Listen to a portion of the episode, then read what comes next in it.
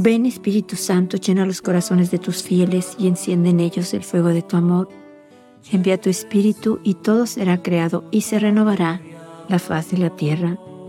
Vamos a reflexionar en un mensaje de nuestra Madre del 25 de noviembre del 2009, donde nuestra Madre nos pide, nos invita a que nos preparemos con alegría para la venida de Jesús.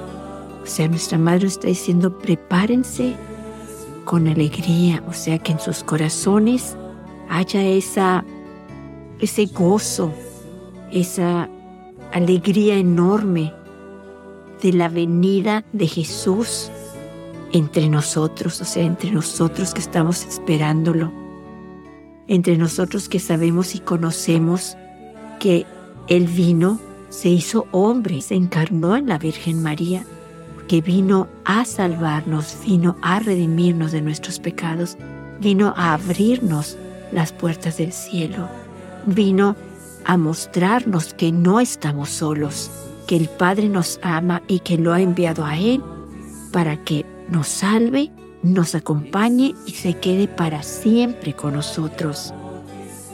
En los corazones de muchas personas no hay alegría en este tiempo de la Navidad. Para muchos se les hace como algo pesado, como algo que no, no le ven razón. Muchos no quieren ni pensar, ese día se duermen o ese día no viven el regalo, no viven la fiesta, no viven la ilusión, la alegría, el agradecimiento a Dios porque nace ese bebé precioso que viene a salvarnos, se viene a ser hombre, se viene a ser como nosotros, para vivir entre nosotros y quedarse con nosotros. Hay muchos que no lo conocen y por eso la Navidad se les hace algo triste, la Navidad piensan que no es algo muy padre, porque por algún ser querido que ya no está, por alguna situación, pero realmente el que está y el que viene y el que vamos a esperar es el que nos trae la ilusión de vivir, es el que nos va a sacar del problema donde estamos, es el que nos va a sacar de la depresión de donde estamos. Si nosotros lo conocemos, si nosotros llegamos a entender el milagro tan, tan enorme de su nacimiento, de su venida. Las personas que no conocen a Dios, que no tienen una relación viva y real con Jesús, esas personas son las personas que no le ven sentido a ese día. Les pasa como cualquiera esas personas no pueden verlo en su corazón y alegrarse con él, adorarlo y bendecirlo y darle gracias por venir a estar con nosotros, por nacer aquí entre nosotros, con nosotros, porque el Padre no nos quiso dejar solos y nos envió a su Hijo para que estuviera con nosotros y nos diera a conocer el amor del Padre nos diera a conocer que no estamos solos, que tenemos un Padre que nos ama y que se preocupa por nosotros y que lo envió a salvarnos, a abrirnos las puertas del cielo y que permaneciera siempre con nosotros. Nuestra Madre nos dice también en este mensaje que nos invita a que seamos sus manos extendidas, manos de amor para todos aquellos que se han perdido, que no tienen más fe ni esperanza, que no conocen a Dios, que no conocen a esta preciosidad, este bebé precioso que va a nacer, al que estamos esperando con tanta alegría, porque es precioso, porque viene a estar con nosotros, porque nos ama, porque quiere que lo tomemos de la mano y que caminemos seguras con Él.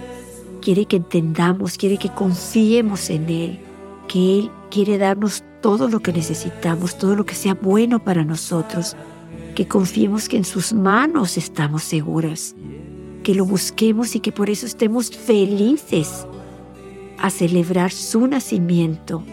En nuestro corazón hay un gozo enorme.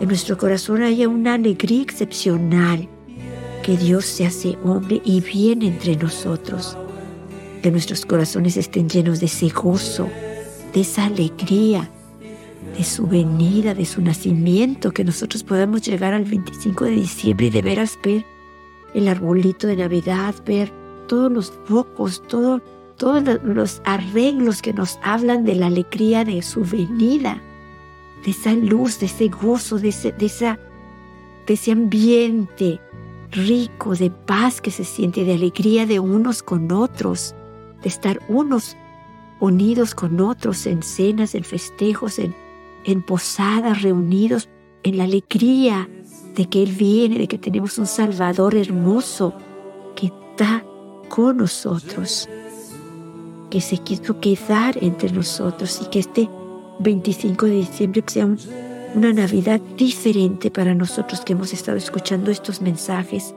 que tenemos ahora una relación más íntima con Él, más viva con Él, más real con Él, de que nuestra Madre nos ha venido a decir que Dios existe, que Él es el que le da plenitud a nuestra vida, que Él es el gozo, que Él es nuestra esperanza, que es nuestra luz, que confiemos en Él porque Él quiere lo mejor para nosotros. Nuestra Madre nos dice el 25 de mayo de 2009, Hijitos, sean mis manos extendidas, manos de amor para todos aquellos que se han perdido y no tienen fe ni esperanza.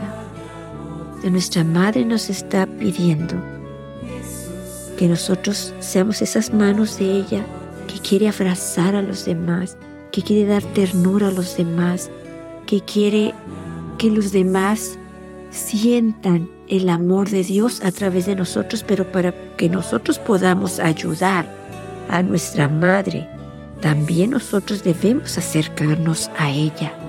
Debemos de rezar siempre el Santísimo Rosario, estar cogidos de ese rosario porque estamos con ella, tomadas de su mano y ella está con nosotros.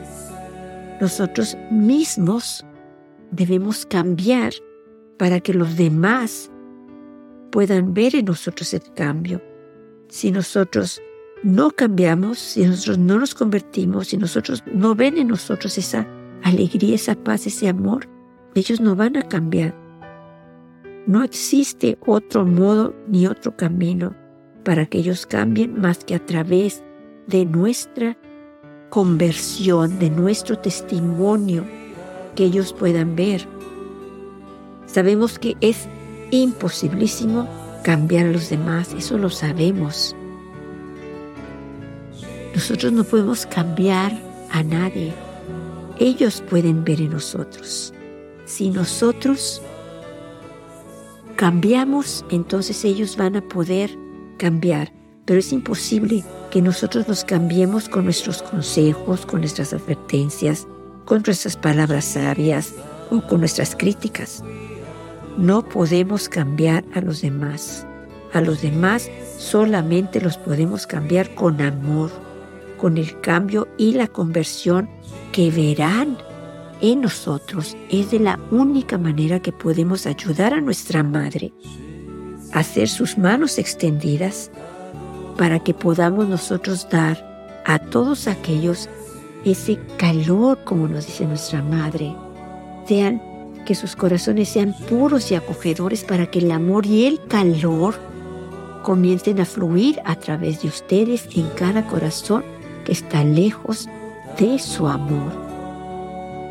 O sea, nuestros corazones sean puros y acogedores. Nuestros corazones estén llenos de paz, llenos de amor, llenos de luz, llenos de, de esa presencia de Dios, pero eso solamente lo vamos a poder conseguir a través de la oración, a través de esa comunión íntima con Dios, a través de nuestra comunión frecuente en la Santa Misa, a través de la adoración al Santísimo Sacramento del altar, a través de la lectura de la Biblia, porque en la manera que nosotros estamos impregnados siempre con la presencia de Dios, esa presencia va a salir a los demás. Lo que traemos en nuestros corazones vamos a poder dar a los demás. Lo van a poder sentir, nuestro corazón va a ser acogedor para ellos, tierno para ellos, luz para ellos, vamos a poder ser amables con ellos, misericordiosos con ellos. Pero tenemos que orar estar siempre unidos al Padre, unidos en la luz, unidos al amor, unidos a la paz. Para terminar con nuestra reflexión, vamos a escuchar este mensaje que la Virgen le dio a Mirjana para que nos comunicara al mundo.